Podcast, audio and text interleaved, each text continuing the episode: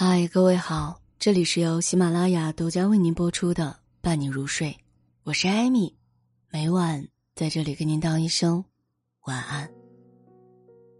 世上有许多的东西，注定随着年龄的递增而递减，比如说精力。上班之后，我经常掐着点儿赶任务，连续加班几天，就好像身体被掏空了。回到家，躺在床上，只想放空。副业做自媒体后，节假日又变成了另外一种工作日。想做的事情越来越多，精力却越来越少，成为了稀缺品。然后就恨不得把自个儿压榨殆尽。精力管理当中有一句话：精力资源。需要在消耗与储备之间取得平衡，才能保证不会枯竭。这两年，我也开始寻找某种平衡，消耗精力的同时，尽量把储备给拉满了。孕期，我原本打算趁机好好休假的，没有想到孕期的状态出乎意料的好，于是保持了与之前一样的节奏，每天工作十小时以上。节假日多数也是在工作或者给自己找事儿，但是可以增加了放松的机会，比如周末在郊区找个景色宜人的民宿，带着笔记本电脑边工作边度假，心态比之前松弛了几分。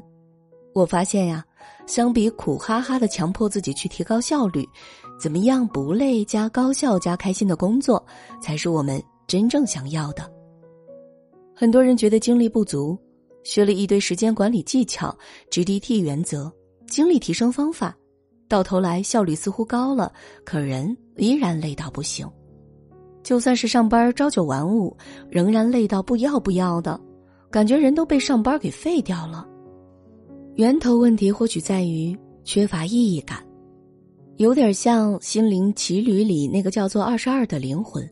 一直无法从灵魂的训练营里毕业，就是因为他看啥都没兴趣，看任何东西都无聊透顶。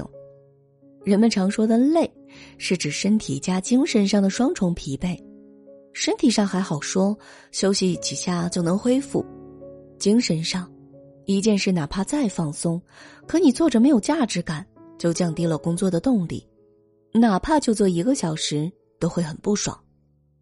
我们家门口有个小诊所，医生八十多岁了，十几年前开了这家小诊所，每天雷打不动的来看诊。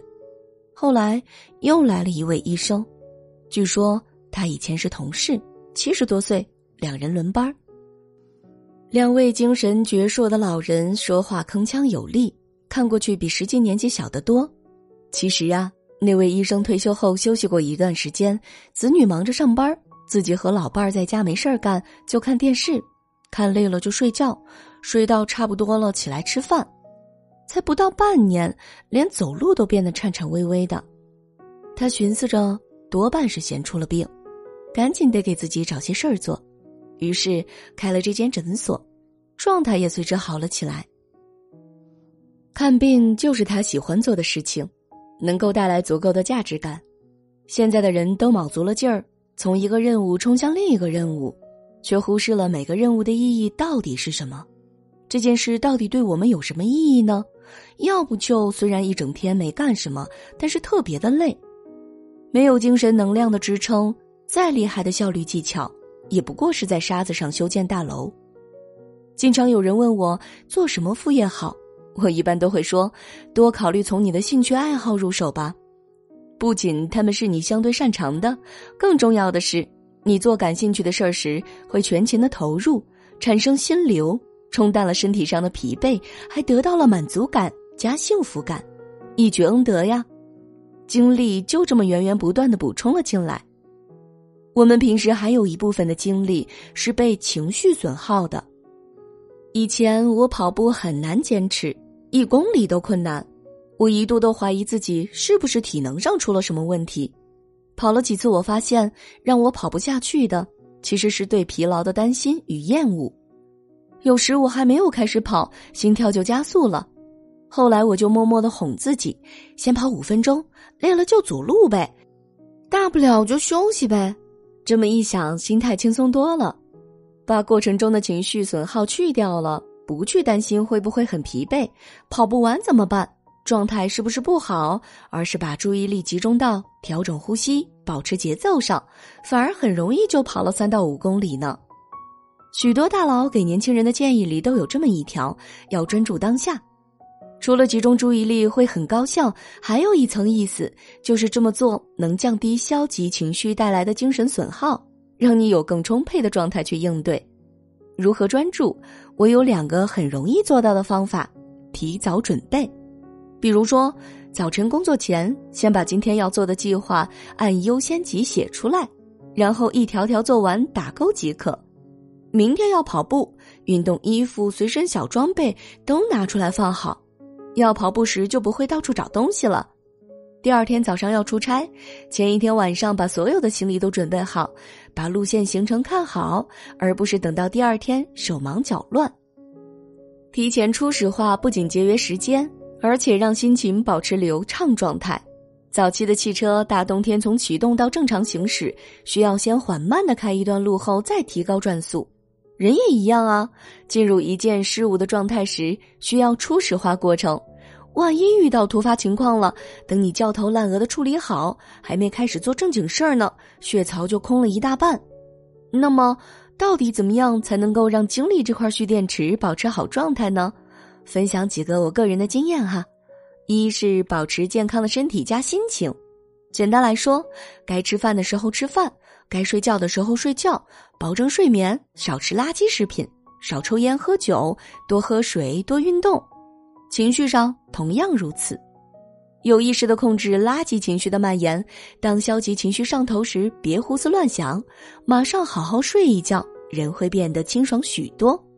不要等到感觉累了才休息，在可预见的疲劳之前就主动学习。二规划化。把工作变成规律化、习惯化，到点让自己自动化去做一些事，能大大降低精神损耗。这点儿我挺有感触的。很多人问我，下班后写作是不是很辛苦啊？确实辛苦，我也经常躺着刷视频，但是我会把写作当成每天习惯性要做的一件事情，就和刷牙洗脸一样。到了晚上八点，我就开始码字。状态好时多写一会儿，状态不好了就少写一会儿。我另外一位朋友每天阅读一小时，别人听了都不可思议，甚至认为他是不是有些装啊？可你想，换成每天刷视频一小时或者打游戏一小时，是不是就很正常了呢？有人把娱乐当做每天必做的事情，有的人把看书当做每天必做的事情，仅此而已。人是习惯性的动物，所做的事情有百分之九十五是本能反应，所以呀，想让一件事情持续舒服的做下去，请利用习惯的力量，而不是指望意志力。意志力也是损耗品嘛。三，把精力放在重要的事情上。前几天我买了一个靠枕，买之前我绝对没有想到，居然为了不到五十块钱的东西，前后花了三四个小时。稀缺的那本书中，贯穿全书讲述了一个观点：当一个人花大量时间去解决生存问题的时候，他不可能腾出精力去关注那些有长期效用的事情，比如说教育，比如说储蓄。精力对成年人来说是稀缺品，想让它发挥的更有价值，就得减少纠结点。不重要的是睁一只眼闭一只眼就好，咱们得把精力用在刀刃上。最后，用精力管理中的一句话作为结尾：每天有多少个小时是固定的，但是我们能支配的精力的数量和质量却是可变的。在有限的时间里，聪明的利用好精力，这是让人生源源不断、充满生机的方式。这里是由喜马拉雅独家为您播出的《伴你入睡》，我是艾米，每晚在这里跟您道一声晚安。